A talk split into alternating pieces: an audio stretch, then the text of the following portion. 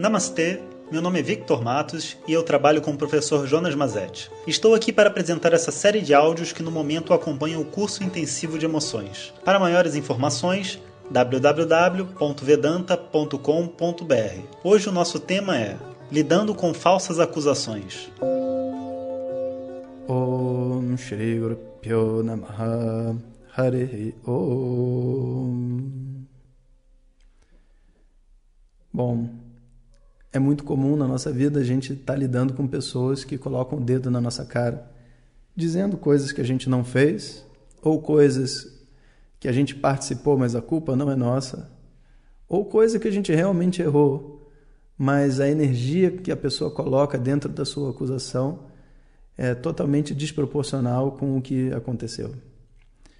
Né? Às vezes a gente esquece, por exemplo, de trazer um casaco que alguém esqueceu na nossa casa e a gente recebe uma energia de violência que ele fala, cara, você esqueceu o casaco, eu só tinha que trazer.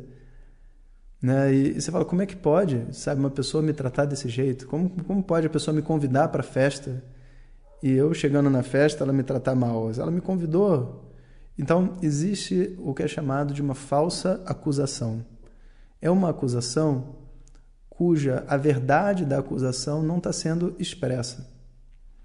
Então, por mais que eu esteja é, falando de uma coisa que internamente seja verdadeira para mim, porque eu acho realmente que ela é o culpado, ou porque eu acho que foi, que foi ele que fez, mas não foi, mas eu acho que foi, ou porque ele fez mesmo, então eu me vejo no direito de é, acusá-lo, e eu acuso como, ele se for, como se ele fosse o maior monstro da Terra. Tudo isso é o que a gente chama de uma falsa acusação. Não é uma acusação equilibrada. Né? E quando a gente lida com essas falsas acusações, a gente precisa entender o mecanismo que faz a gente sair da falsa acusação.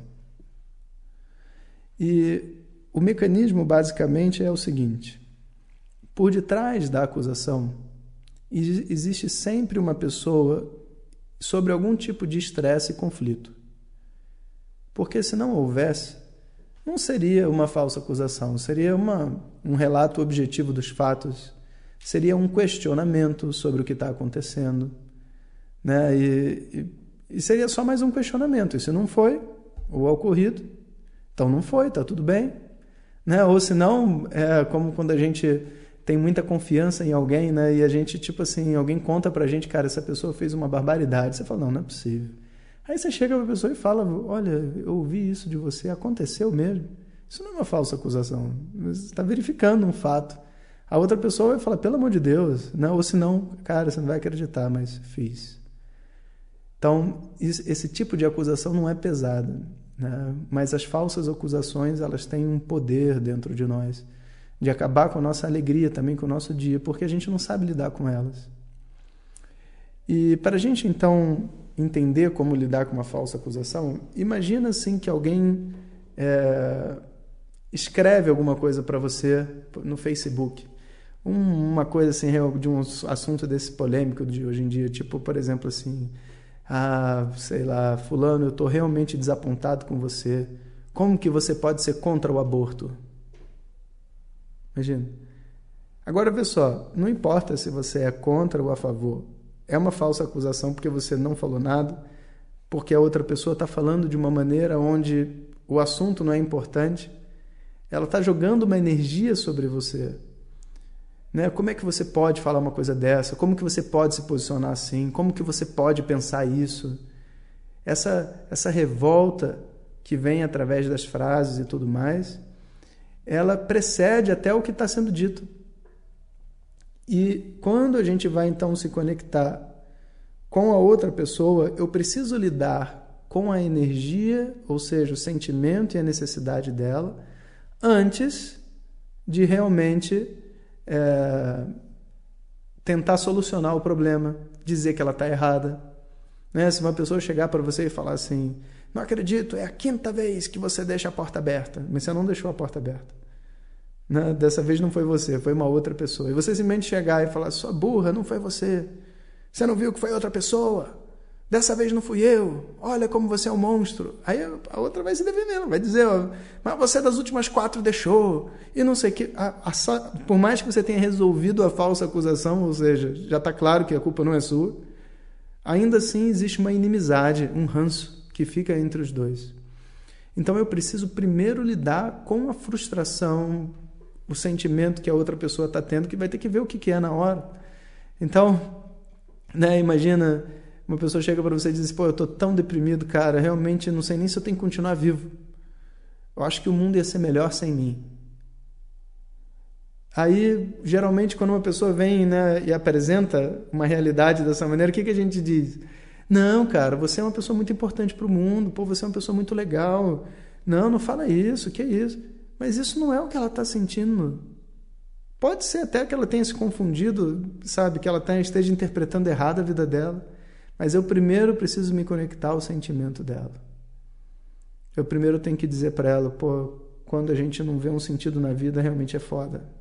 Desculpe o palavrão no áudio, mas estou fazendo aqui real. então, é, realmente é, é, é barra quando a gente não vê um sentido para a vida. Quando a gente não tem dinheiro para sustentar o mínimo que a nossa família precisa quando a gente tem uma doença assim que realmente é, incomoda né, e nos faz limitados dentro do mundo, quando a gente não pode andar. Seja lá o que essa pessoa estiver vivendo, você coloca na mesa e fala que é difícil mesmo, porque é difícil, cara. Não, não deixa de ser. Pode ser fácil para você, mas para ela é difícil. E o que ela precisa primeiro é se sentir conectado com você. E depois que ela sei lá, que vamos supor, a criança diz, ah, matemática é muito difícil. Você fala, é, matemática é difícil. E é, e é mais difícil ainda a gente ter prova para fazer e, e, saber que a prova está vindo e a gente não sabe a matéria.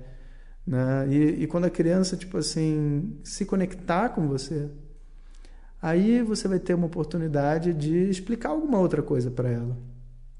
Talvez dizer, olha, é difícil, mas se a gente estudar, a gente, a gente consegue sabe? Vários outros meninos também já têm essa dificuldade e conseguiram ultrapassar, né? Você também vai. Mas eu tenho que dizer isso para ela depois que eu estou conectado com ela. Se eu disser antes, é uma crueldade. A pessoa está chorando, falando que matemática é difícil, e a gente está dizendo, não, é só estudar, meu filho. Não, mas é muito difícil. Então estuda, cara. Para de reclamar que é difícil e estuda. a gente até escuta isso, né? É uma tristeza. A gente, na verdade, está ensinando a pessoa a ignorar suas emoções e tentando transformar ela num robô. Então, quando a gente lida com falsas acusações, a gente precisa primeiro se conectar a outra pessoa. E se a pessoa disser, pô, como é que você pode ser contra o aborto? Né? Você pode, de repente, é, escrever alguma coisa, né? do tipo, é, vejo que esse assunto é, é muito sensível para você. Você já é, você abortou e se arrependeu? Ou você teve algum parente que, que foi, é, enfim, que teve alguma sequela de um procedimento de aborto, alguma coisa assim? E aí a outra pessoa, de repente, ela tem uma oportunidade de se sentir ouvida. E de repente ela pode até escutar o seu argumento, de repente o seu argumento não é nem tão absurdo, é tipo, olha, tudo bem, mas eu eu acho que se o aborto for liberado, as pessoas podem ser muito inconsequentes de poder tirar o filho e não levarem em consideração que existem muitos meios anticoncepcionais. Eu não, eu não sou, eu, eu não quero apagar a sua dor. Ela está ouvindo assim, eu, eu não estou indo de encontro com o seu trauma, com a sua dor. Eu só estou apresentando para você uma outra perspectiva onde que você, que você também não quer. Você não quer que as pessoas sejam inconsequentes, né? transando e com sexo e com tudo mais, e agora a gente tenha um monte de mãe né, é, tirando seus filhos. Sabe? Porque o aborto tem um, um, um ser que está morrendo. E eu posso me conectar com isso também. Posso me conectar com a mãe, posso me conectar com o filho, posso me conectar até ao pai, que poderia dizer: olha, o aborto tem que ter consentimento do pai, porque o filho também é dele. Né? Então, existem muitos argumentos que não importa o que está certo ou o que está errado, mas o importante é que a gente seja capaz de se conectar por debaixo dos argumentos, que a gente consiga se conectar emocionalmente. Aí a falsa acusação deixa de existir. Teve uma vez que eu estava viajando com um grupo de alunos e me acusaram, estavam muito irritados, me acusando de uma coisa que eu não tinha feito, porque na verdade eles não sabiam que eu não tinha feito nada. Eles achavam que a culpa era minha, que eu que tinha decidido o hotel, eu que tinha mudado, e era coisa do agente de viagem. E eu falei, eu, é, vocês estão muito putos né, com essa mudança toda, todos muito revoltados. Né, e, e parece até que vocês estão sendo enganados. Né? Eu, eu, eu tenho essa perspectiva, é isso que você. Não, é exatamente. A gente, tipo assim, se tivesse avisado antes o que ia ser, a gente tinha se, se organizado, você entende? Agora, poxa, em cima da hora muda a história. Como é que pode? Falei, pois é, ninguém, ninguém devia realmente organizar uma viagem dizer, mudando as coisas em cima da hora, porque no mínimo vai se passar por, né, por um mentiroso. E aí todo mundo concorda, aham, aham, aham, vai ser muito bem. Então agora vamos tentar resolver esse problema. Eu, quando organizei a viagem, organizei exatamente o que vocês estavam esperando. Para mim também está sendo uma surpresa. Ah, é, professor? É.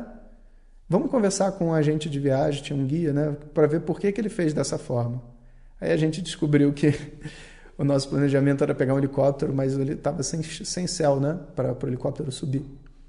Então que a gente tinha que esperar mais uns dias e não tem jeito. Às vezes você não, a viagem muda e está além da minha vontade, até além da vontade do guia. A gente chegou lá até para acusar o guia e descobriu que na verdade não era nem entre aspas culpa dele. Ele também era uma vítima e estava tendo que mudar os planos, e ligando para o hotel e tentando resolver o problema. Né? Então, mas a conversa só é pacífica porque a gente não desconsidera as pessoas. A gente tem que considerar a pessoa antes de tentar resolver o problema. Né? Considerar as pessoas antes dos problemas. Então ficamos por aqui. Até amanhã. Om Sahana Vavatu Sahanao Bhunaktu Sahaviryam Karavavahem Tejasvinavadhitamastu Ma Vidvishavahem Om Shanti Shanti Shanti. Obrigado a todos e fiquem ligados. O tema do nosso próximo áudio é Lidando com pessoas mal-humoradas e difíceis de simpatizar. Se você deseja receber diretamente nossas mensagens no seu WhatsApp, clique no link que enviamos junto com o áudio. Se você não recebeu, peça para quem te encaminhou essa mensagem. Maiores informações www.vedanta.com.br. Até o próximo ensinamento. Om Tat Sat.